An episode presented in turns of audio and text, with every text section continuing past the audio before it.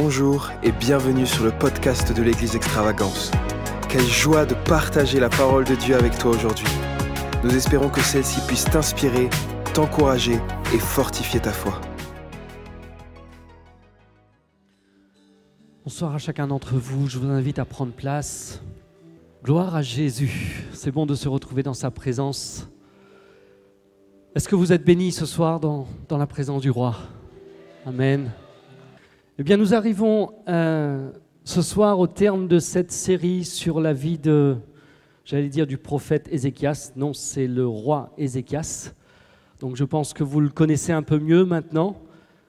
Et euh, ce soir, donc, on, va voir un, autre aspect de sa vie. On a déjà euh, eu l'occasion d'aborder cet aspect, mais ce soir, on va conclure avec ce qu'il a fait, en fait, encore dans un moment critique dans sa vie.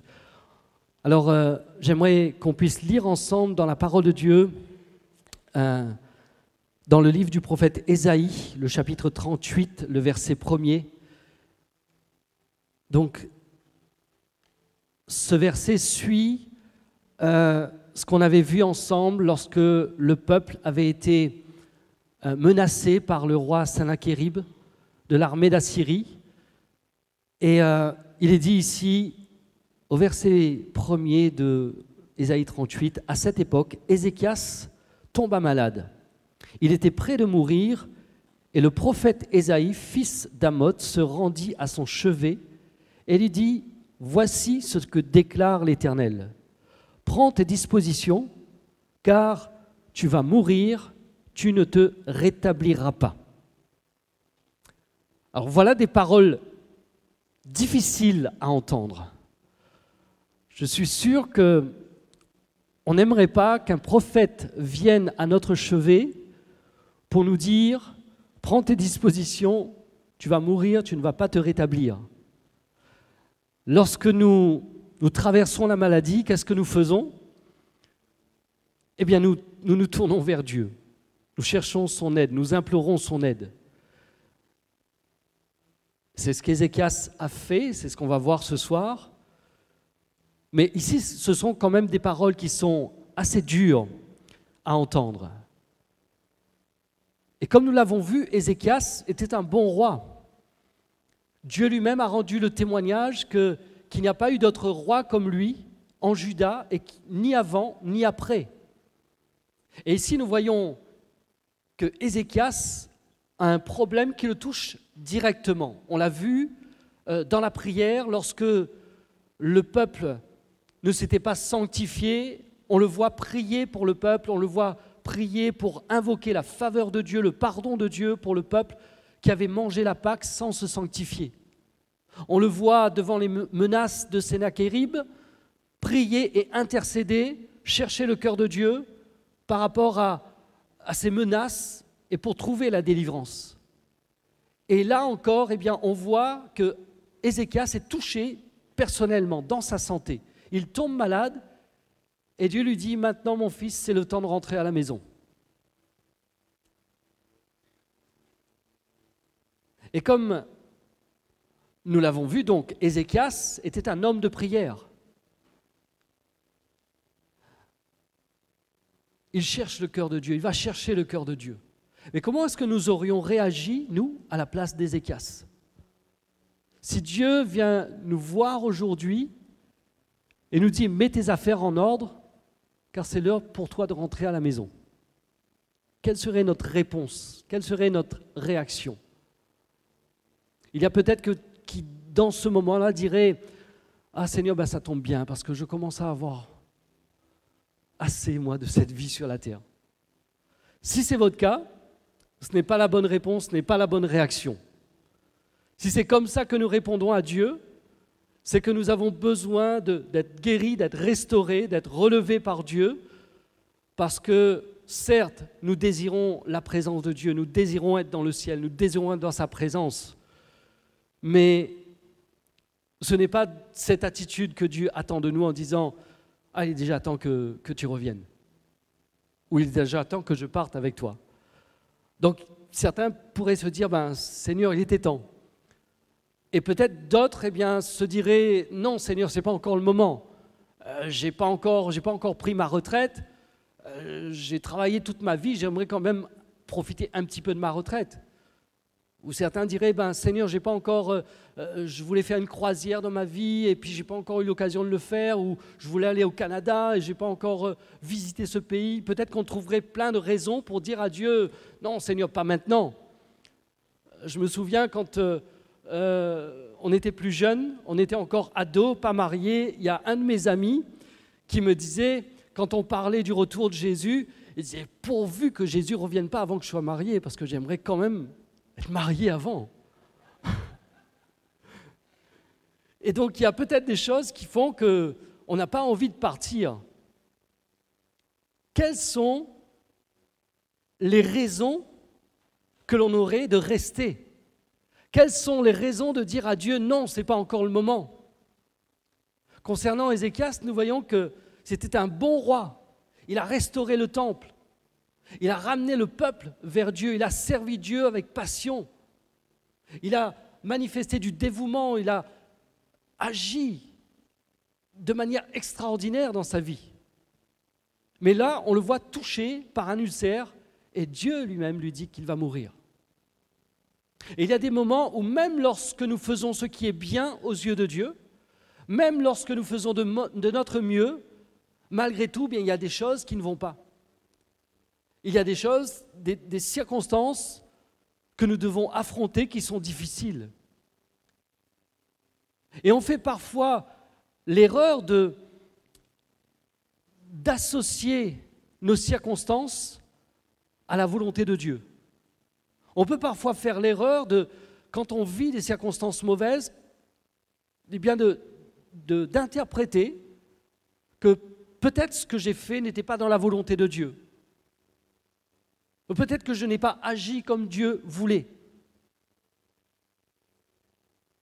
Et nous pouvons parfois avoir une mauvaise interprétation et interpréter nos circonstances comme étant de la volonté de Dieu ou n'étant pas de la volonté de Dieu. Mais ce n'est pas ce que nous voyons dans la parole de Dieu. Nous vivons dans un monde déchu, nous vivons dans un monde qui est touché par les conséquences du péché, et que nous soyons chrétiens ou non, il arrive aussi que nous soyons touchés par la maladie. Il arrive que nous soyons touchés par un accident. Il arrive que nous soyons touchés par une crise économique. Il arrive que nous soyons touchés par une catastrophe naturelle sans que ce soit un jugement de Dieu en rapport avec nos actions. Il y a des moments où nous pouvons être en dehors de la volonté de Dieu et où tout semble bien aller pour un temps. Et on se dit, ben, c'est pas grave puisque Dieu ne fait rien, donc je peux continuer. Et parfois, donc, on, détermine ce qui, ce qui nous arrive, on détermine en fonction de nos circonstances si c'est la volonté de Dieu ou pas.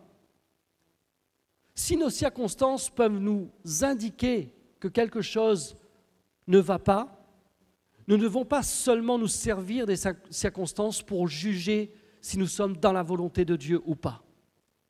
Parfois, les circonstances peuvent nous paraître positives et on se dit, ben voilà, c'est Dieu est avec moi parce que voilà, toutes les portes s'ouvrent. Et ce n'est pas forcément la volonté de Dieu. Et à d'autres moments, eh bien, les portes sont fermées et c'est là qu'il faut, persévérer, qu'il faut se battre, qu'il faut lutter, parce que la volonté de Dieu, c'est qu'il y ait une percée dans ce moment. Et nous devons faire attention à l'interprétation que nous faisons de nos circonstances.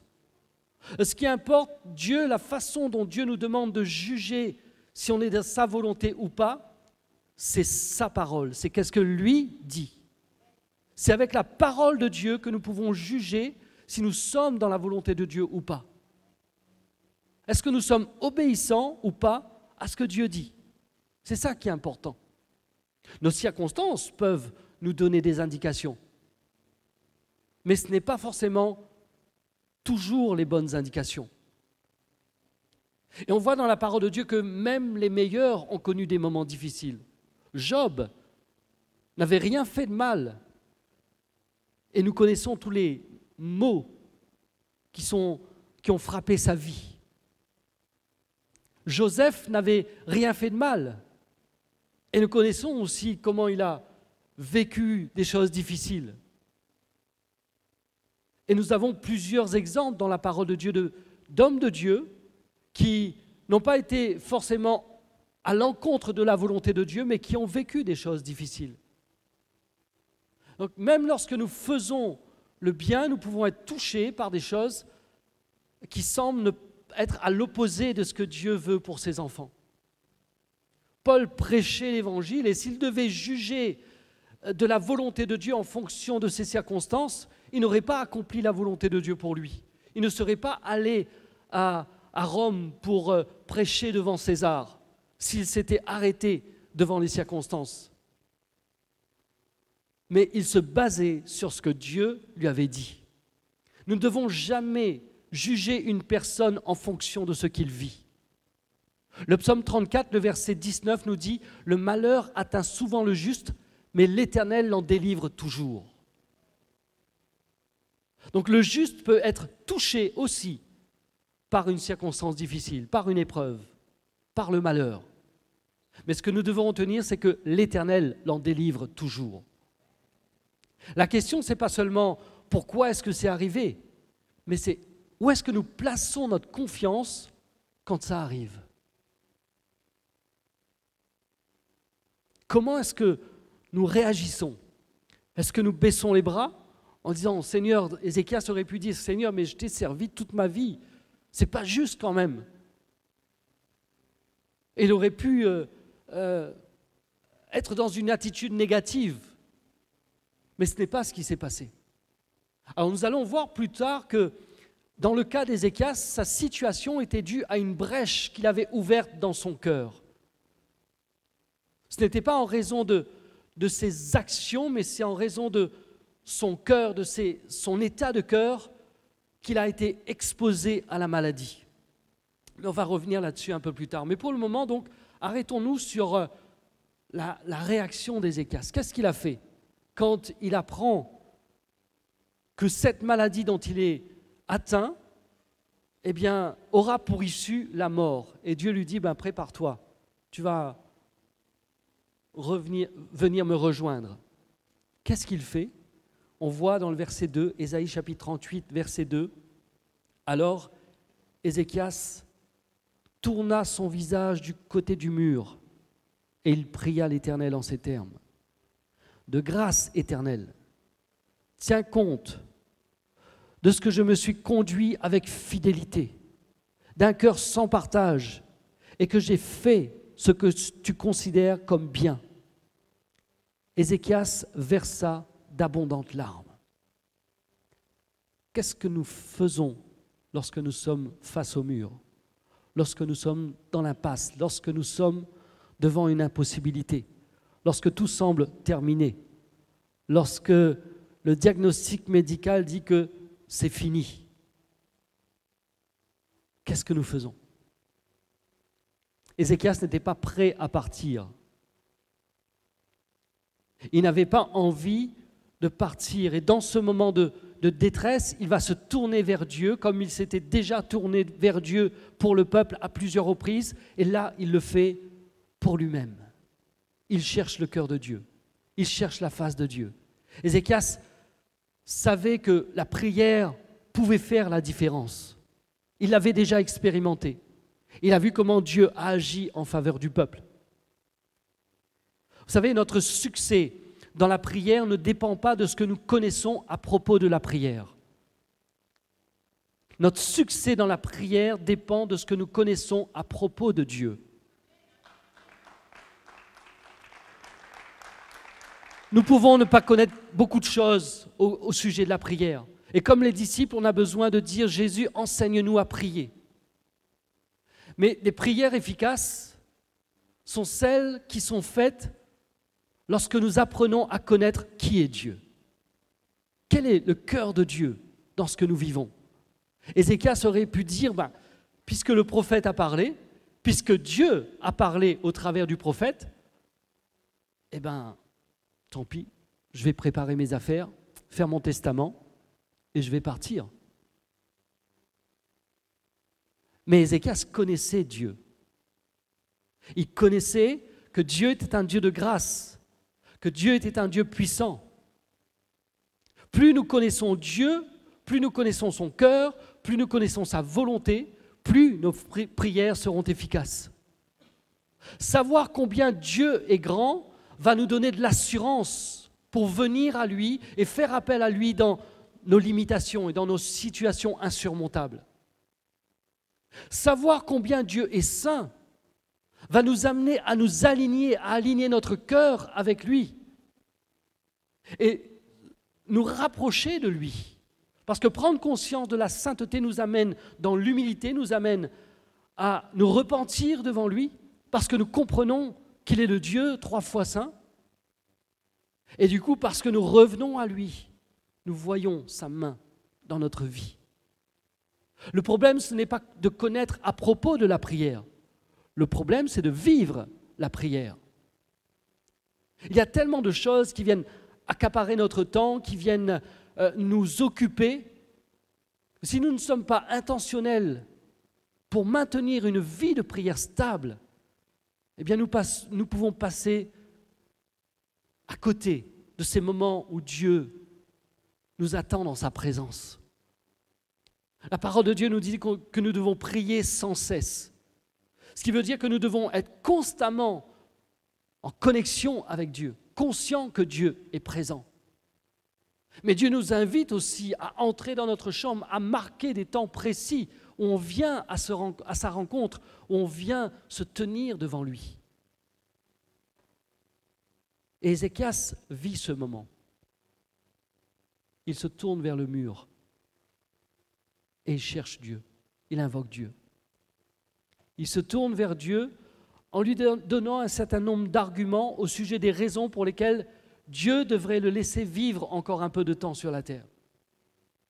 Lorsqu'il est au pied du mur, Ézéchias rappelle à Dieu ce qu'il a fait. En d'autres mots, Ézéchias savait qu'il était sur la terre pour une bonne raison. Il savait que Dieu l'avait placé sur la terre pour accomplir quelque chose de sa part. Il savait que sa vie avait un sens. Il savait qu'il avait quelque chose à faire de la part de Dieu. Et là, il se dit, mais non, c'est pas fini, Seigneur. Tu sais comment, tu, tu sais ce que j'ai fait, tu as vu comment je t'ai servi.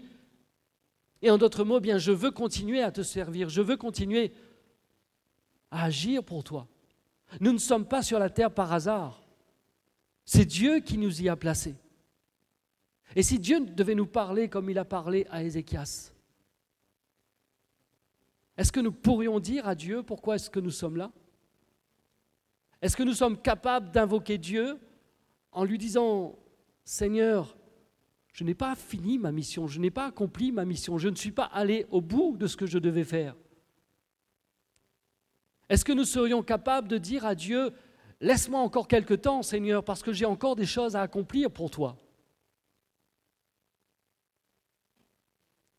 Est-ce que nous savons ce que nous avons à faire pour la gloire de Dieu? Est-ce que nous savons ce que nous avons à faire pour le bien des autres? Est-ce qu'on veut continuer à vivre parce qu'on estime qu'on n'a pas encore goûté à tous les plaisirs de la vie? Ou est-ce qu'on veut continuer à vivre parce qu'on veut encore faire la différence? Parce qu'on veut encore donner de son énergie pour servir Dieu, pour servir son peuple, pour travailler pour son royaume? Si Dieu nous demandait pour quelle raison il devrait ajouter des jours à notre vie, quelle serait notre réponse? Et si nous n'avons pas de réponse, eh bien il est important pour nous de chercher le cœur de Dieu et de dire, Seigneur, pourquoi est-ce que je suis là? Pourquoi est-ce que je vis? Si tu n'as pas cette réponse ce soir, c'est important pour toi de chercher le cœur de Dieu, pour comprendre, pour savoir pourquoi est-ce que Dieu t'a placé là. Et si nous considérons nos années passées sur la terre, est-ce que nous pouvons dire que nous savons pourquoi Dieu nous a mis là Peut-être que pour certains, on le sait déjà. Pour d'autres, eh bien, on n'a pas encore découvert, mais Dieu veut vous le montrer.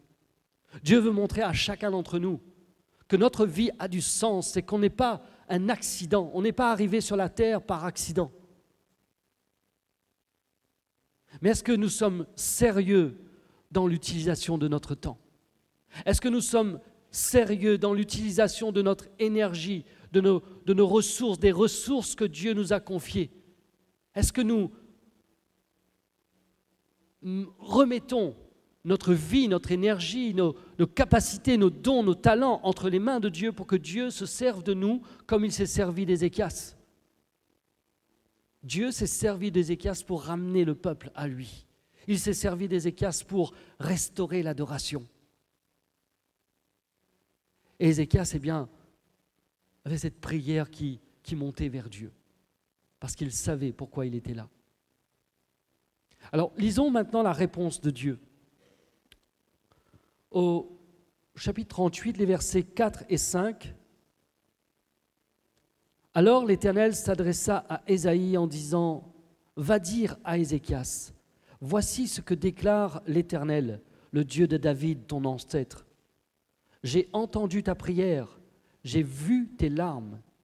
Eh bien, je vais prolonger ta vie de quinze années. Je te délivrerai, toi et cette ville, du roi d'Assyrie, je et je protégerai cette ville.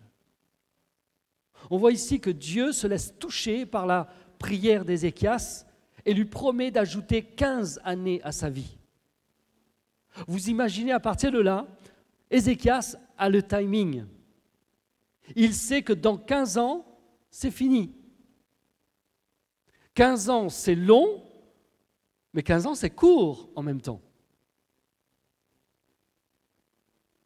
Si on savait qu'il nous restait 15 ans à vivre, on ferait quoi? On agirait comment? Et quand le décompte arrive, en fait, je crois que si on savait combien de il nous resterait à vivre, si Dieu nous disait ce soir il nous reste 15 ans à vivre, je crois qu'on n'aimerait pas qu'on souhaite notre anniversaire. Parce que chaque anniversaire nous rapproche de la date fatidique.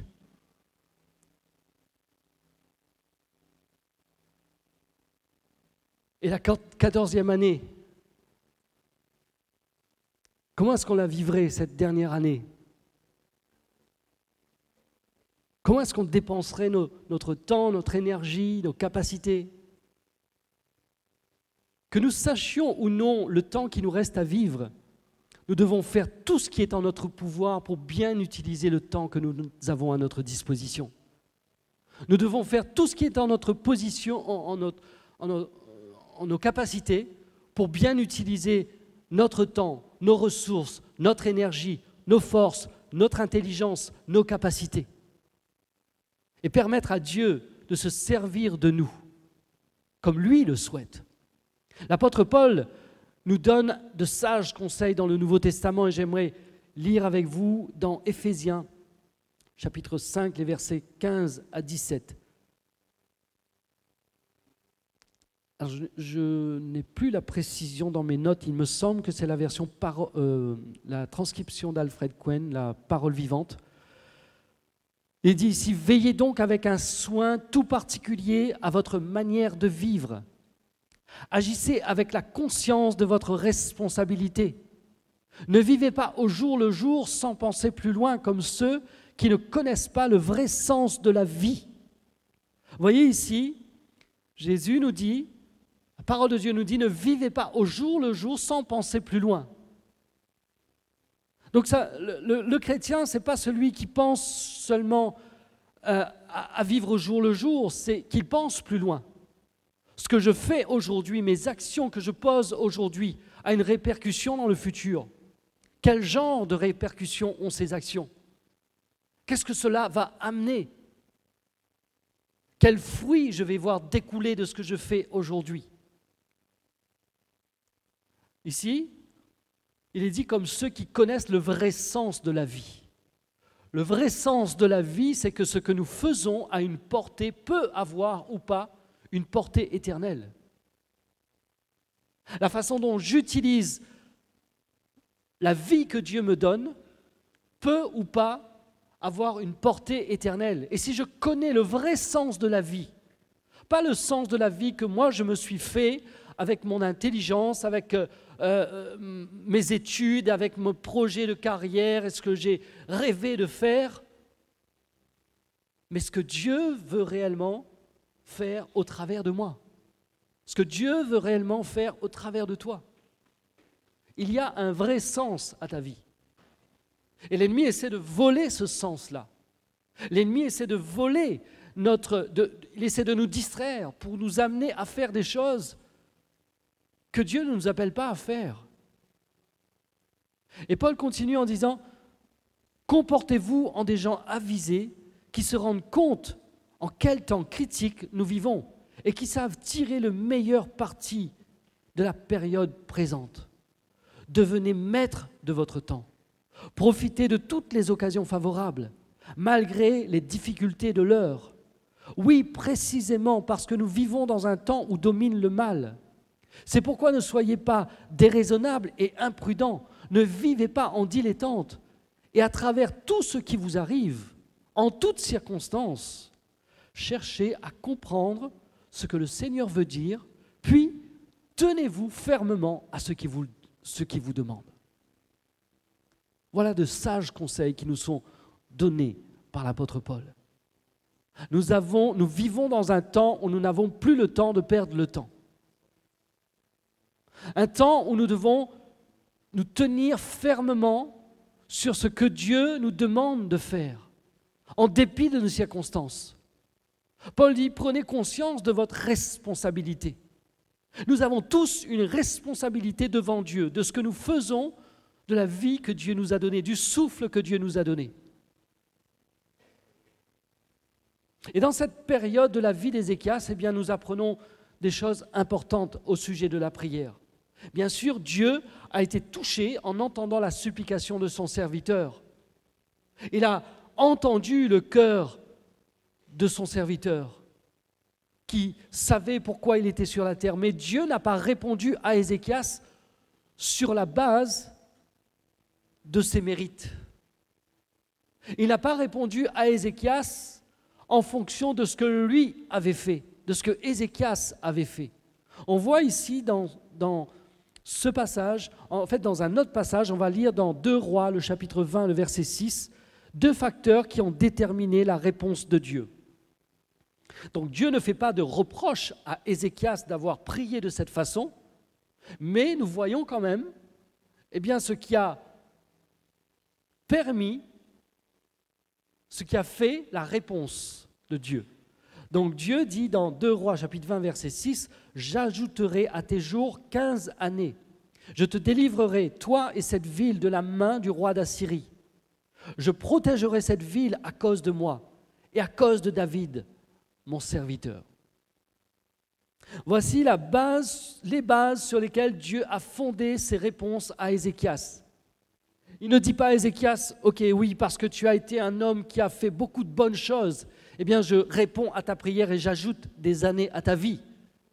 Il va dire, je réponds à cause de moi et à cause de mon serviteur David.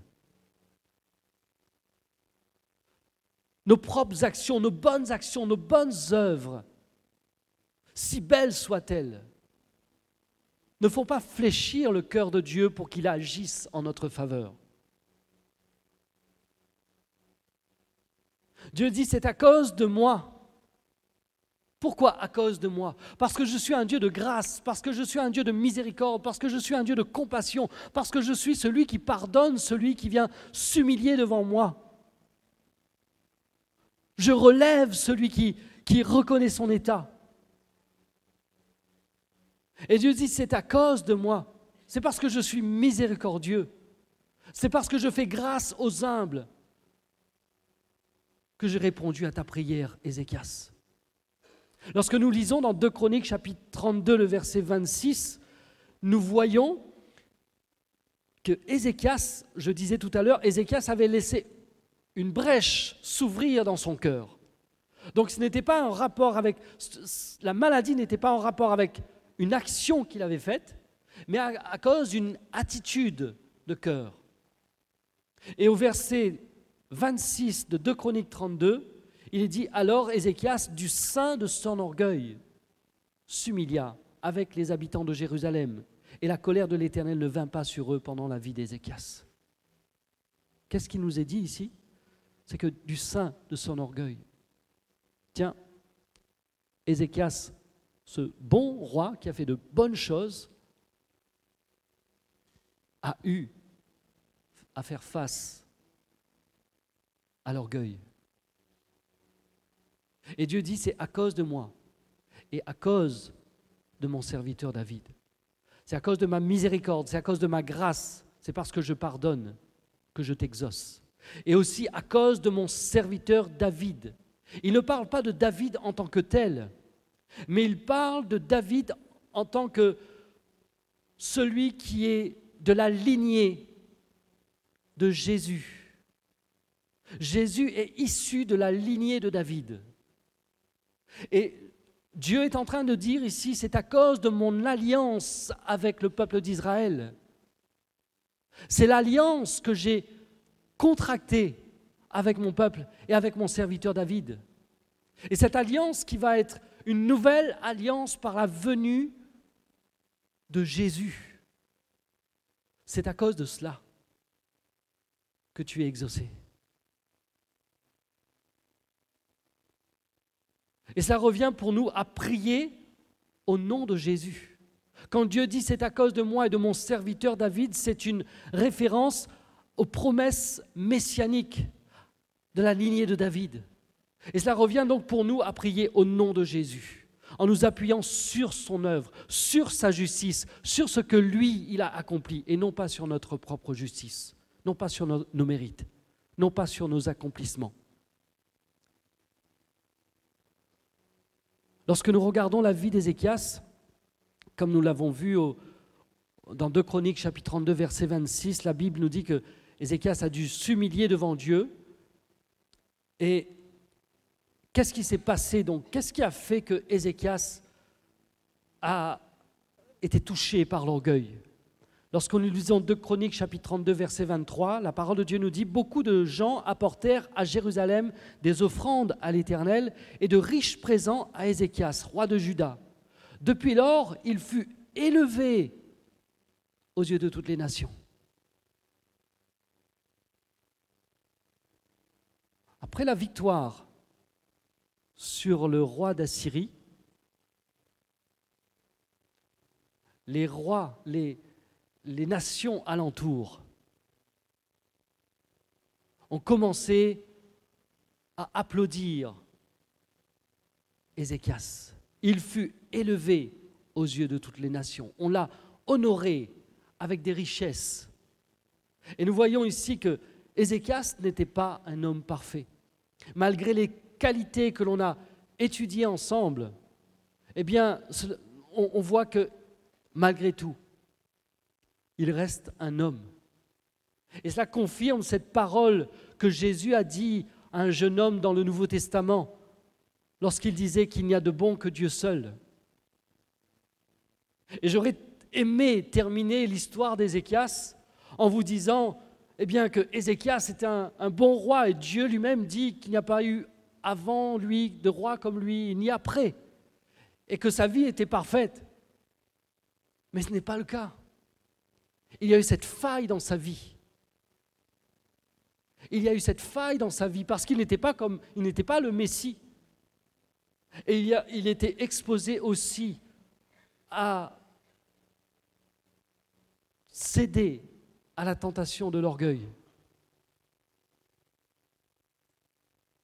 Et la victoire donc sur les Assyriens avait ouvert une brèche dans son cœur, une brèche subtile une brèche qui s'est installée dans sa vie par les compliments des nations alentour. La parole de Dieu nous dit, depuis lors, il fut élevé aux yeux des nations. Ézéchias a été fort devant les, menaces, devant les critiques. Il a résisté à Sanakérib. Et il fallait du courage parce que cet homme était un homme puissant, et c'est pour ça que les nations d'alentour, après sa victoire, vont, l'adulé.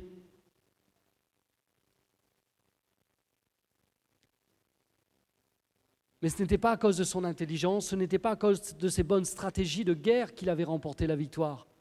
La parole de Dieu nous dit qu'un ange a décimé l'armée étrangère.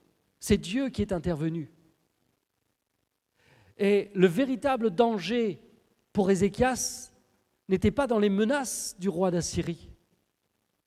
Et le vrai danger ne se trouve pas dans les menaces de nos ennemis. Le vrai danger peut se trouver dans notre succès. Le vrai danger peut se trouver dans notre réussite.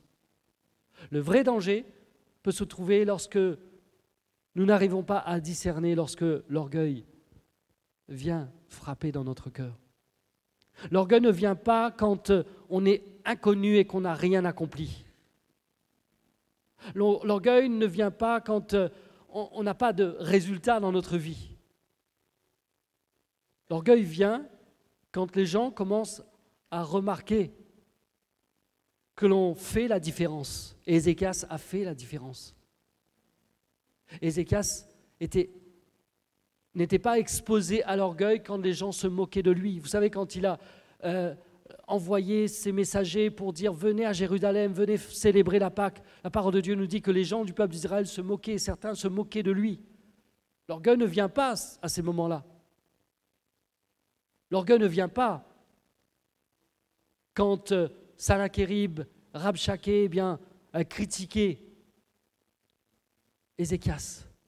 L'orgueil vient après, lorsqu'il y a des victoires, lorsqu'on a conquis, lorsqu'on a remporté dans le combat.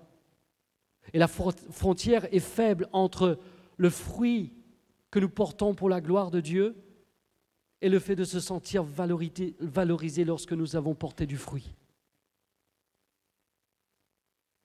Et bien loin de moi et bien, bien loin de nous ce soir de pointer Ézéchias du doigt, mais la parole de Dieu nous dit que celui qui est debout prenne garde de tomber. Parfois, la réponse même à nos prières peut devenir notre occasion de chute si nous nous attachons plus à la bénédiction que nous avons obtenue plutôt que celui qui nous a fait obtenir la bénédiction. Chercher la face de Dieu nous ouvre la main de Dieu. Mais nous ne devons jamais oublier de regarder à son cœur. C'est parce que Dieu nous a ouvert sa main, nous regardons à sa main et nous, restons nos regards fixés à sa main. Nous risquons de nous attacher à la bénédiction plutôt que cœur de Dieu. Ézéchias faisait de bonnes choses pour Dieu. Mais sur le chemin du succès, son cœur s'était élevé. Et cela a ouvert la porte à la maladie. La leçon que l'on doit retirer ici, c'est qu'on doit garder notre cœur dans le succès. On doit garder notre cœur lorsque nous voyons Dieu intervenir en notre faveur. C'est que dans nos situations où nous sommes témoins de la grandeur de Dieu, n'oublions pas qui est grand. N'oublions pas qui nous a fait remporter la victoire. Dieu est celui qui veut nous faire remporter la victoire. Mais nous devons veiller à notre cœur. Et rapidement, pour terminer, quel remède a été proposé à euh, Ézéchias? Dans 2 Rois chapitre 20, le verset 7, il est dit, c'est Ésaïe donc qui va dire, prenez une masse de figues. On la prit et on l'appliqua sur l'ulcère, et Ézéchias fut guéri. Nous voyons ici au passage que Dieu n'est pas contre la médecine. La guérison ici n'est pas arrivée par l'imposition des mains. Le prophète n'est pas allé imposer les mains à Ézéchias, il lui dit de prendre, il dit aux gens donc, qui sont là au chevet d'Ézéchias, de prendre une masse de figues et de l'appliquer sur l'ulcère.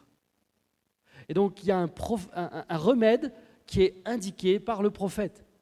Et au-delà du remède naturel, il y a une application spirituelle de la façon dont Dieu amène la guérison dans la vie d'Ézéchias.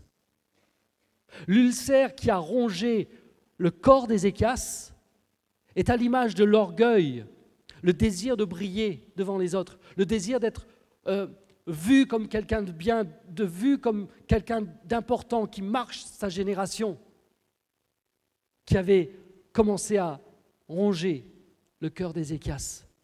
Et Dieu veut se servir de nous d'une manière, extraordinaire, il veut se servir de notre vie. Mais nous devons veiller à ce que nos cœurs ne s'élèvent pas comme celui d'Ézéchias. Et donc ici, on va utiliser des figues pour sa guérison. Et les figues étaient utilisées pour leur vertu euh, adoucissante et on, a, administrait des cataplasmes de figues euh, pour des infections sur la poitrine. Et là encore, le symbole est intéressant. La poitrine, c'est là où se trouve le cœur. Et le problème d'Ézéchias était avant tout un problème de cœur. Et le remède nous fait penser à ce que Paul nous dit dans la parole, dans Galates, chapitre 5, verset 22, où il nous parle des fruits de l'esprit.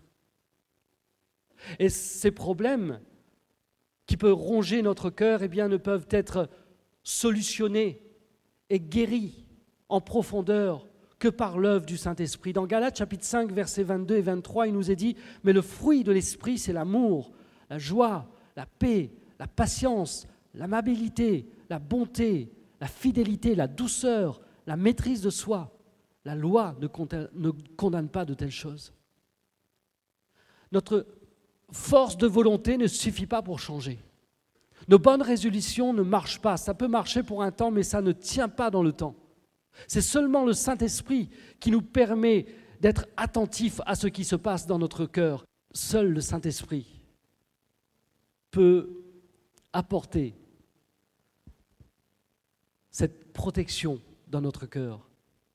Apporter cette protection et être ce remède contre l'orgueil, contre le, désir de se sentir valorisé, mis en avant. Et ici donc, eh bien, à la fin de la vie d'Ézéchias, sa vie nous interpelle sur ce qui est réellement important. Ézéchias cherche Dieu dans la maladie. Il ne veut pas mourir et c'est normal. Mais lorsque nous considérons la fin de sa vie, nous pouvons dire oui, nous voulons vivre plus longtemps. Mais ce qui importe, c'est surtout de garder le cap. Surtout de garder le, cap. De ne pas nous écarter de ce qui est réellement important pour Dieu. Dieu dit, je ne donne pas ma gloire à un homme. Et Paul, il termine sa vie en disant, j'ai combattu le bon combat, j'ai achevé la course, j'ai gardé la foi. C'est de cette façon que Dieu veut nous voir terminer. Alors, nous ne savons pas contrairement à Ézéchias, combien de temps il nous reste à vivre. Mais le psalmiste nous dit, un des psaumes, je n'ai pas la référence, mais un des psaumes nous dit, Seigneur, aide-nous à bien compter nos jours afin que nous appliquions notre cœur à la sagesse. Et nous ne savons pas, eh bien, quels sont nos lendemains. Mais nous ne voulons pas vivre nos lendemains sans Dieu. Nous ne voulons pas vivre nos lendemains en pensant que s'il y a eu un résultat, c'est grâce à moi. Si nous avons réussi, c'est grâce à notre force. Tout nous vient de lui.